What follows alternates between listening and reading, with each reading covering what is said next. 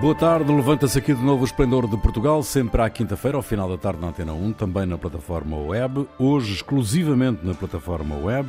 Produção de Carlos Quevedo, edição de Ana Fernandes, operações de emissão de João Carrasco, Ronaldo Bonacci, Sara Batista e Jair Ratner, com Rui Pego. Boa tarde. Boa tarde. Olá, boa tarde. Boa tarde. As autoridades de saúde aguardam o parecer da Agência Europeia para o medicamento para tomar decisões em relação à vacinação pediátrica. A Comissão Europeia já aconselhou os Estados-membros a estarem preparados para a logística da vacinação em crianças, mas as opiniões dividem-se mesmo entre especialistas. Há pediatras que defendem a vacinação para conter a disseminação do vírus e há pediatras que consideram não fazer sentido vacinar estas faixas etárias, já que é altamente improvável que os mais novos desenvolvam doença grave. Como é que estão a acompanhar este debate? Tem opinião? Ah, olha, eu, eu, vai. eu sou a favor de vacinar as crianças, mas acho que é um problema maior. É, foi comprovado de que a vacina não é prejudicial às crianças e ela ajuda a evitar, quer dizer, evitar não, a reduzir o risco de é, disseminação da doença. Só que é um problema maior, é que as vacinas que são dadas às crianças dos países com mais recursos, como Portugal, não estão sendo usadas em pessoas com maior risco nos países mais pobres. Quer dizer, isso, aí, isso cria dois problemas. Primeiro, mais pessoas morrem nesses países mais pobres.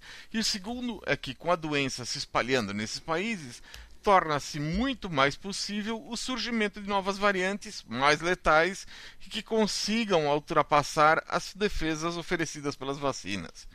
Eu acho que Portugal conseguiu, com a taxa de vacinação, ter um número muito baixo de mortes eh, em relação ao período que tinha um, o mesmo número de casos do ano passado, e isso prova que a vacinação funciona, apesar de não impedir completamente a contaminação.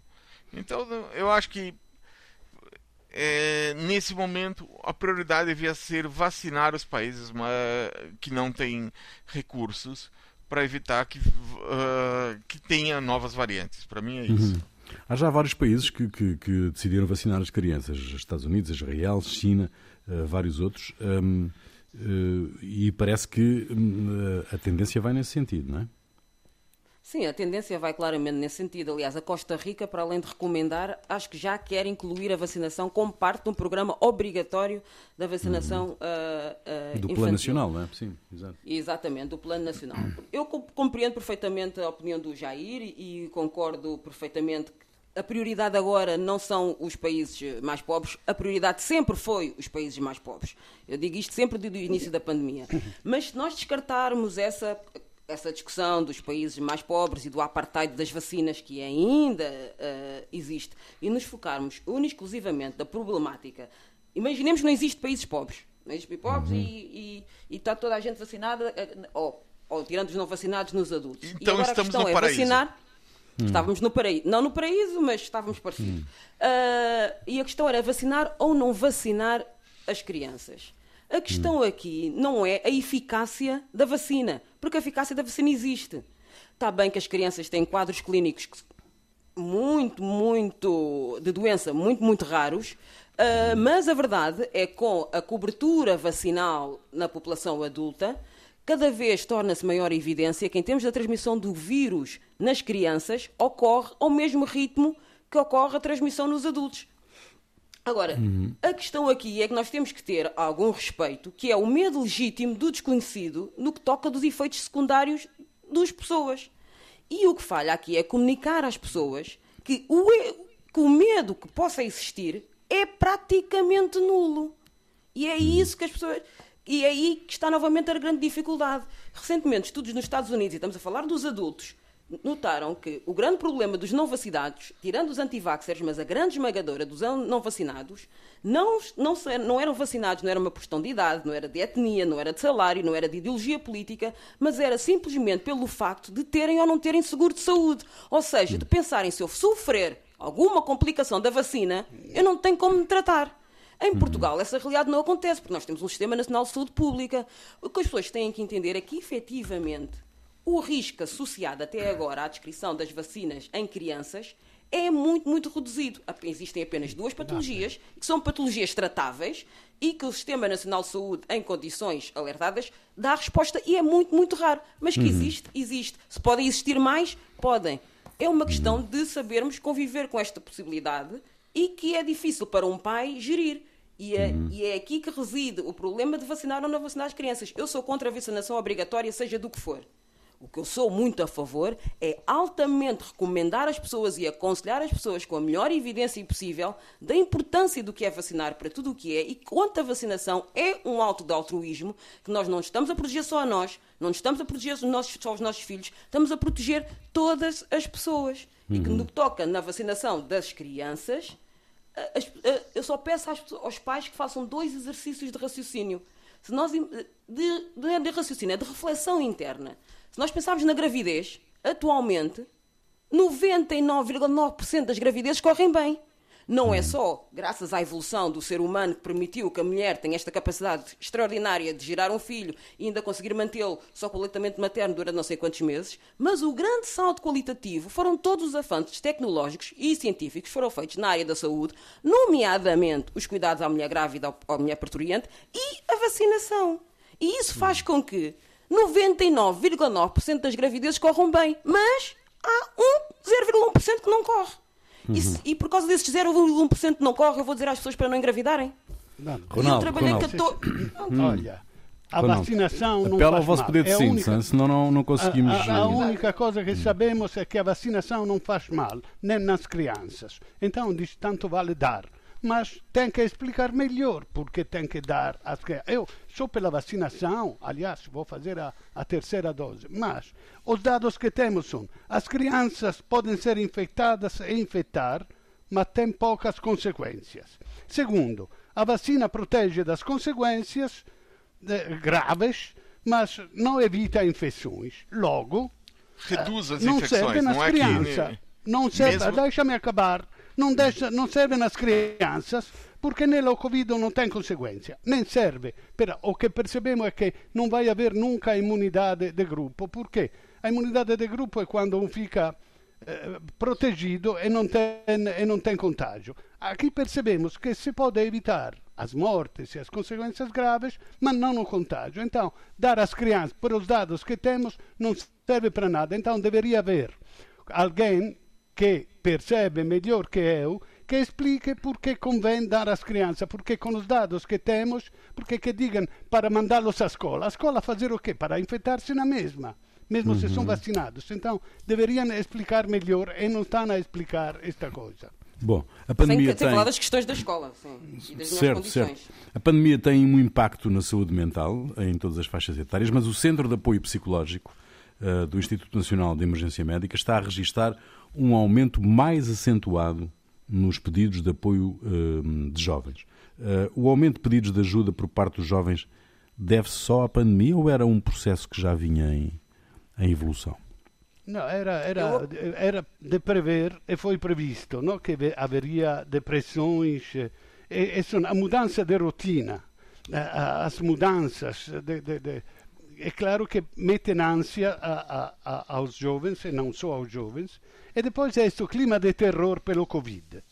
E os responsáveis deste clima de terror são as autoridades. Mas é um clássico caso que um é criticado por ter cão e por não ter cão, porque uhum. se, não, se, se a autoridade não alertam, os jovens ficam descansados, rilasciados e o Covid se expande livremente. Se continuano a fechar, a, a dizer, a, a alertar e tal, os meninos ficam ansiosos, ficam tristes e depois aumentam os suicídios. Então, Estamos a contaminar? Estamos a contaminar os mais novos com, com medo? Olha, Sim, é... acho... vai, continua, vai. Eu acho, eu acho que discordo, mas aí, avança, avança. Não, eu, eu acho que, bom, primeira coisa, enquanto seres humanos somos animais que convivem, que vivem em grupos, socialmente. Hum. Há casos de pessoas que se isolam, mas são uma minoria. Nós necessitamos do nosso grupo, seja família, sejam amigos, a gente vive com essas pessoas. No confinamento, quando a gente se isolou, é, daqueles que são mais próximos, é, isso trouxe consequências psicológicas. Eu não acho que sejam apenas os jovens.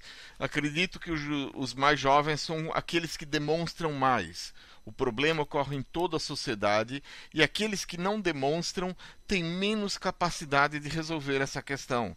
Eu acho que vai ser uma questão de saúde pública para os próximos anos e com o desenvolvimento de uma série de psicoses na sociedade por conta de estarmos isolados. Agora, eh, dizer que isso é um problema dos jovens é esquecer o resto da sociedade. Uhum.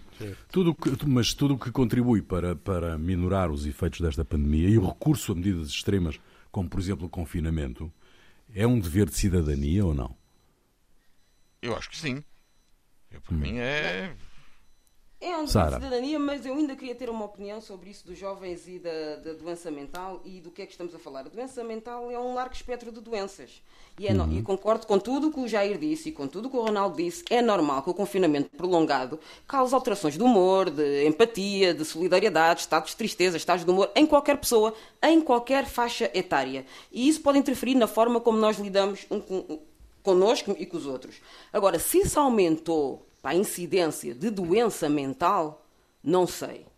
Porque os jovens de atualmente, com os avanços de tecnologias, já são jovens que já cresceram com uma forma de comunicar totalmente diferente da minha altura e possivelmente também, naturalmente, se é diferente da minha altura, mas naturalmente da, da nossa, vossa. claro. Uh, exato. Uh, claro. Portanto, com o mundo digital, onde eles estão mais próximos, às vezes mais afastados, uh, e, portanto, têm, e desenvolveram todo um outro conjunto de estratégias. Eu não tenho informação científica o suficiente, nem conhecimento científico o suficiente, nem de dados, aliás, de dados epidemiológicos suficientes para dizer que, em termos de doença mental nos jovens, houve mais incidência. Acredito que sim, estados de humor, estados depressivos, mas são flutuações do humor que podem desenvolver patologia, se calhar, em alguém que já tinha uma predisposição para. E esses sim são aqueles que falham nas margens da vigilância da saúde mental e que a existência de uma pandemia só precipitou um Estado.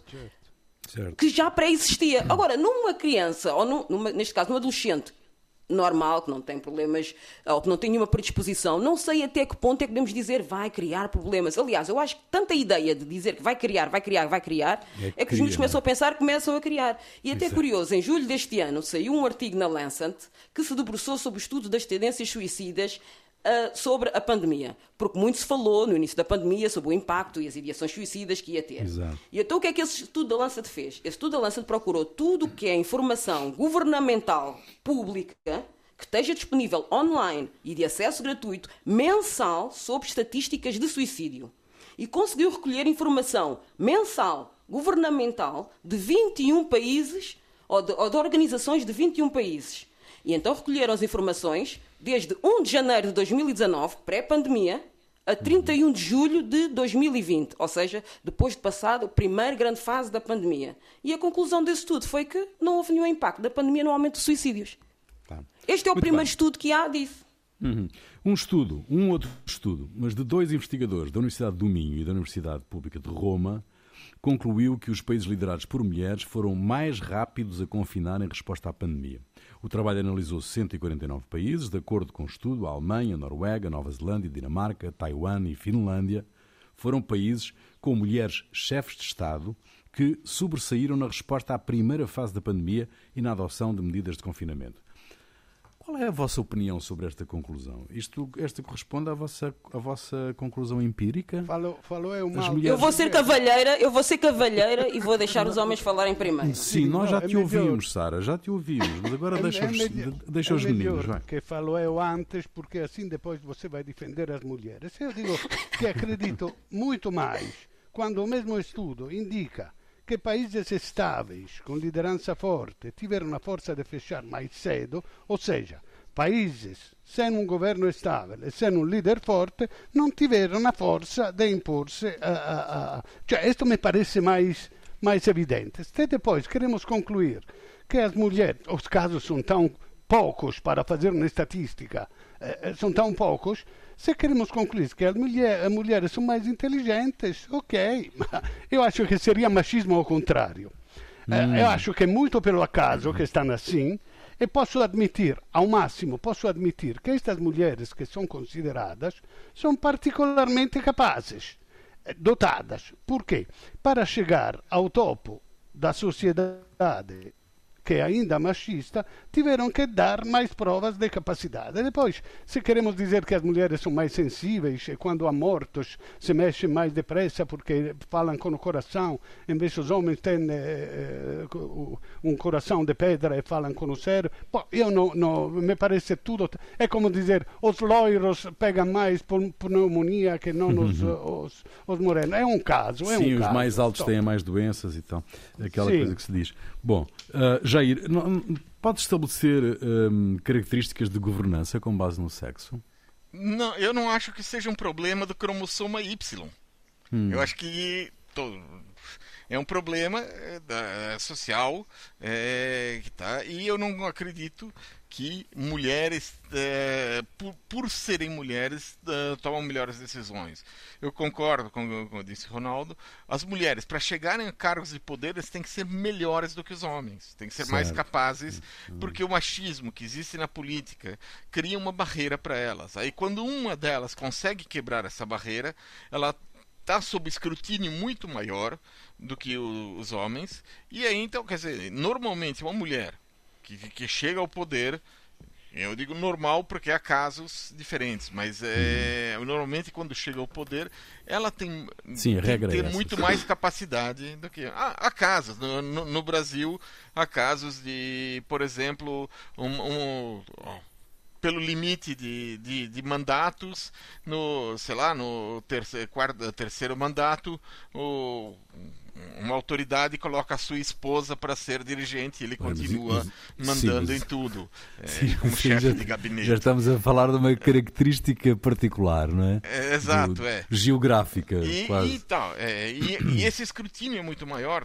tanto que vários cientistas políticos no Brasil afirmam que se Dilma Rousseff é, que, que Dilma Rousseff não teria sido afastada do poder se ela fosse homem, porque uhum. existe essa pressão maior.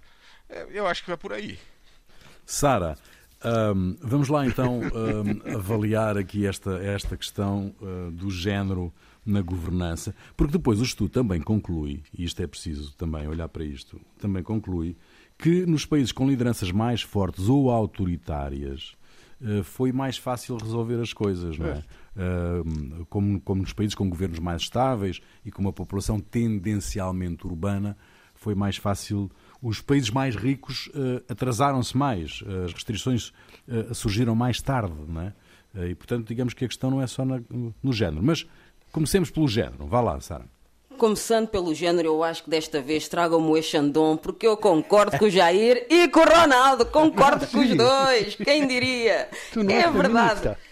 Eu, isto não é quer dizer que Sara é presidente, atenção. Claro, mas claro. perfeitamente estou de acordo.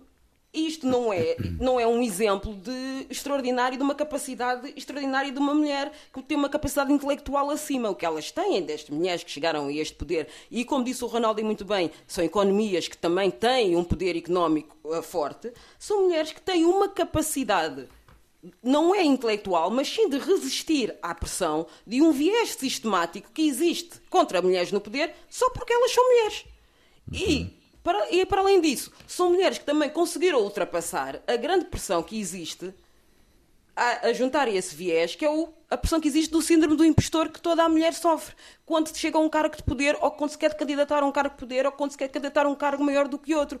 Que a mulher faz muito mais raciocínios sobre será que sou capaz, será que tenho todas as capacidades, será que eu vou conseguir cumprir isso tudo? E é expectável que a mulher faça esse tipo de raciocínio, quando não é. Porque um homem eu não posso não ser capaz de fazer isto tudo, mas eu consigo fazer mais ou menos tudo, então eu vou. E a mulher espera-se e a mulher sente aquela necessidade deste, deste síndrome de impostor que é totalmente errado, tem que ser contrariado, assim como existe o viés sistemático que existe contra elas. Por isso são mulheres que lutaram muito e têm uma grande capacidade de ceder a esta pressão e, e o seu mérito. É por isso e é claro pelas suas competências intelectuais que são iguais a qualquer outro homem com competências intelectuais, intelectuais para fazer uma boa gestão de um país. Muito bem. No Reino Unido, os deputados do Partido Conservador estão descontentes com Boris Johnson. O Primeiro-Ministro tem sido acusado de falta de iniciativa e de demonstrações de incompetência. Num discurso desconexo, e ouvi as imagens, na Conferência de Indústria Britânica, que obrigou mesmo Downing Street a garantir que o Primeiro-Ministro está bem de saúde, Johnson falou de um parque temático, imitou um carro e comparou-se a Moisés. A Confederação da Indústria Britânica é a maior organização empresarial do país e este discurso tornou o primeiro-ministro inglês alvo de críticas de muitos empresários e deputados do Partido Conservador. Boris Johnson está doente? eu, não, eu, por, eu, por, acaso eu não sei, nem sabia viram as imagens, destas, viram as imagens? destas declarações, não vi imagens nenhumas, portanto não consigo uhum. comentar sobre quais foram as palavras que ele pode ter dito, terá dito nem uhum. que imagens é que ele fez. Agora, uma coisa é certa, o Boris, ele é uma personagem. Exato. Mas é uma personagem. Mas apesar de tudo, é uma personagem que, contra todas as probabilidades, ganhou. E é uma personagem que, contra todas as probabilidades, manteve-se no poder. E isto é a realidade. E agora é uma personagem que está a governar um país que está a passar um momento crítico relacionado com o Brexit, está a passar um momento crítico de mercadorias, de mão de obra indiferenciada que não existe. E eu não sei, ele sendo uma personagem, o que é que ele tem na cabeça. Se tem assim um pensamento estratégico, só ele é que sabe o que é que vai acontecer, porque a verdade é que ele está a vencer todas as odds, todas as probabilidades. Ou então, sei lá, eu faço ao contexto do, do Reino Unido, ele já está tão desesperado que, não podendo dar a prato fraca que vou desistir, está a arranjar outro tipo de manobra política milaborante para que o Partido Conservador o force ou dê-lhe uma alternativa, que eu também não sei quem é, ainda não percebi quem é que é do Partido Conservador que possa ter uma alternativa a Boris. Uh, portanto, não consigo. É o máximo que eu posso dizer sobre este assunto. Mas na, na reunião com, com, com industriais e, e, com empresários ingleses, ainda por cima, uh, esta confederação é fortíssima, um, parece um, quase um tiro no pé de Johnson, não é? Foi, foi. Ele era esperado Jair, que ele apresentasse uh, um. Era esperado que ele apresentasse um plano de investimentos eh, de 96 bilhões, mil milhões de libras e foi um, um, um, completo fracasso. Boris Johnson tá no, está no pior momento desde que assumiu o poder. Ele nesse eh, ele não, tá, não tem um discurso coerente. Ele deixou de ter uma linha política clara e isso tem é, consequências na perda de controle da bancada do seu partido no parlamento inglês. O, uma das características do Boris Johnson é, é o pelo histórico dele, é que ele é um. Eu diria que é um aristocrata. Ele apenas considera que deve falar com verdade a pessoas do seu nível ou acima. Para os outros, promessas e compromissos que ele assume são vazios. É, ele, por exemplo, aceitou. Ah, é, porque a lei é para os. É, é, para os inimigos, para os amigos tudo, para os inimigos para a lei. Os inimigos nada. Sim, é, não, a lei. Os a lei, a lei, lei. É, ele aceitou certo, que certo. um membro do parlamento tivesse um segundo trabalho pelo qual recebia 100 mil libras por ano e interviesse em matérias legislativas que diziam respeito à empresa que pagava essas 100 mil libras ele uhum. prometeu modernizar o transporte ferroviário para o norte da Inglaterra e abandonou, mas isso uma promessa de campanha que conseguiu os votos do norte da Inglaterra e abandonou essas promessas. E no meio da crise ele cortou o apoio social aos mais desfavorecidos. É óbvio que existe uma situação em que os, uh, os a bancada do Partido Conservador, os Tories, está eh, contra ele por conta disso, porque eles veem uhum. que assim eles vão perder as próximas eleições. Uh, nunca teve tão baixa uh, a intenção de voto no Partido, partido Conservador britânico.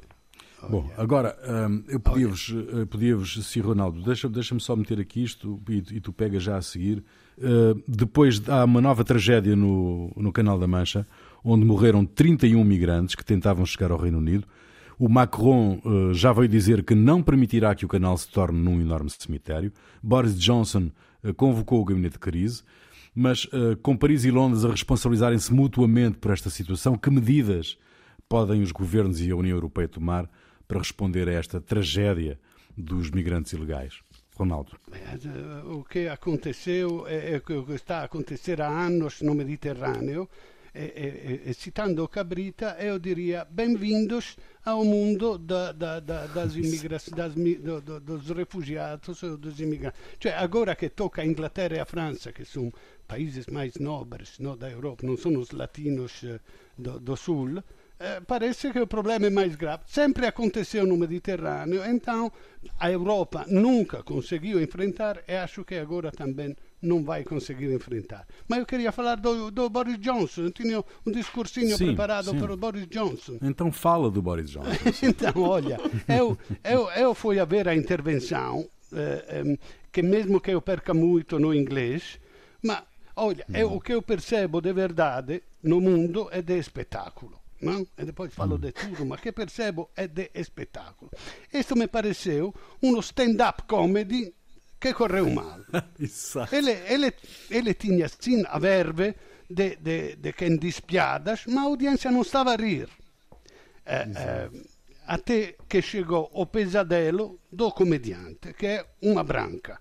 No meio da atuação, um vazio de memória. E agora o que vou dizer é como fazem uhum. todos os comediantes, quando não lembram o texto, começou a improvisar. Mas não conseguiu remediar di, mm. perché disse solo asneiras. Ou seja, a Peppa Pig podia ser uma boa solução se o público ficasse a rir, não? Invece a audiência queria uma conversa séria sobre investimentos e foi tudo muito embaraçoso. Eu acho que, que, foram os seus adversários políticos que trocaram os papéis. E, e, que talvez algum 007 Sim, ele, andou, ele andou à procura dos papéis. Só me lembrava Exatamente. do Pedro Santana Lopes na tomada de, de posse como Primeiro-Ministro. Também andou, andou à procura dos papéis.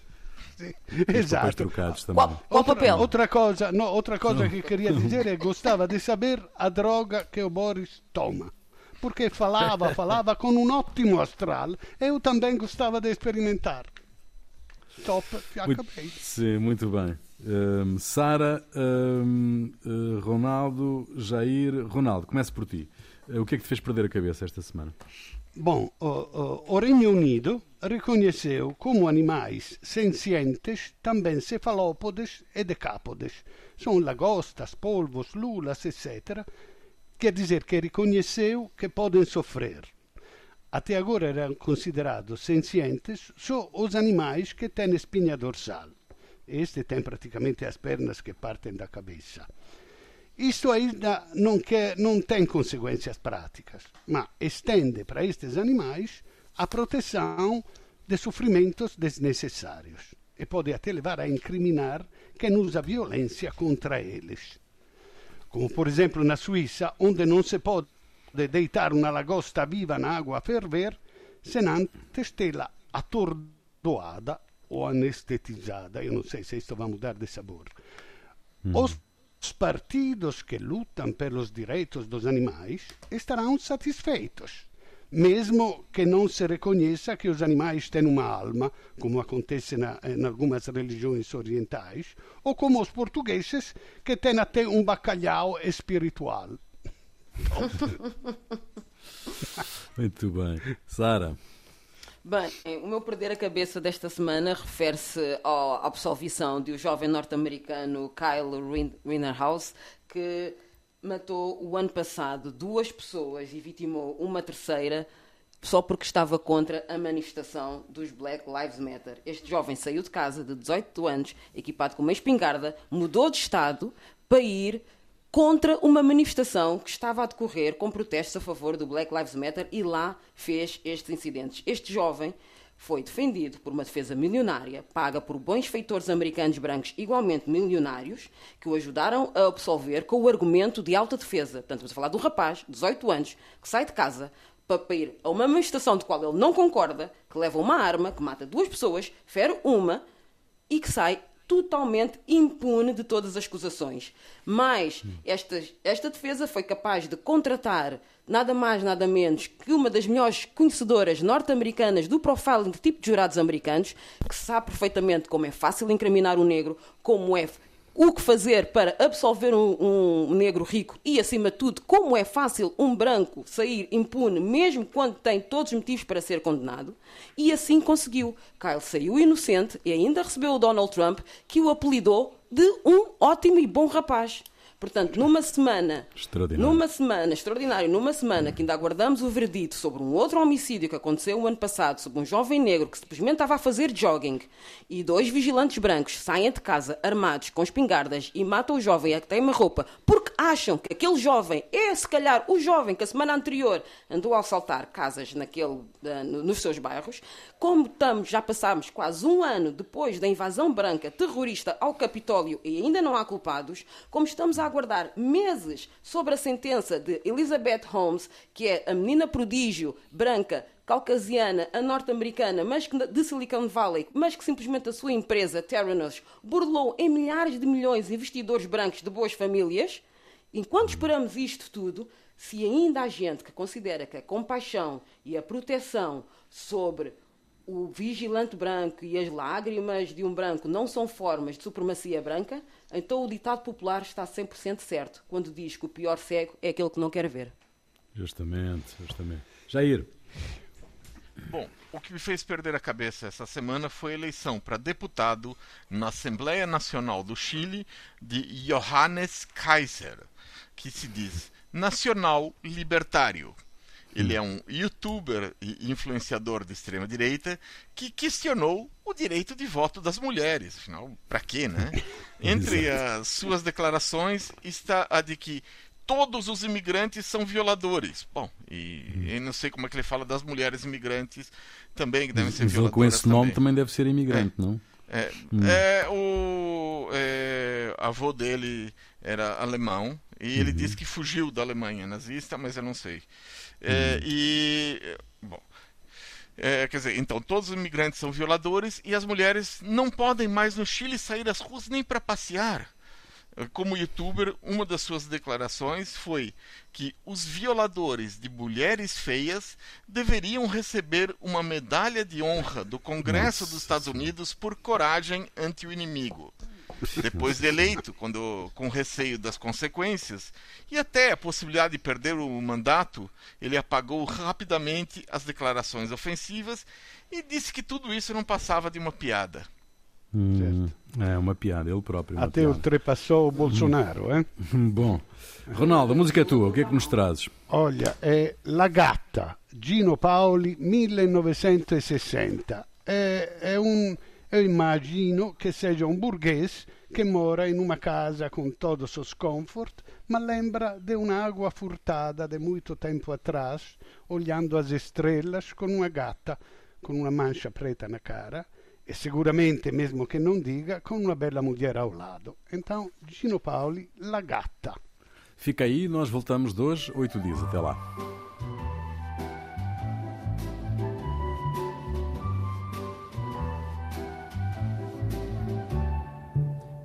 C'era una volta una gatta che aveva una macchia nera sul muso e una vecchia soffitta vicino al mare con una finestra a un passo dal cielo blu.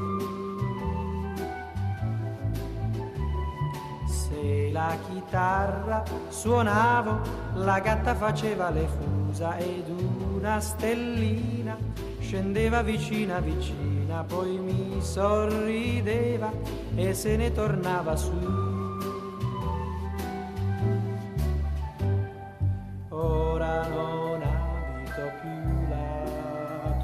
cambiato, non abito più là. Ho una casa bellissima, bellissima come vuoi tu. Io ripenso a una gatta che aveva una macchia nera sul muso, a una vecchia soffitta vicino al mare con una stellina che ora non vedo più.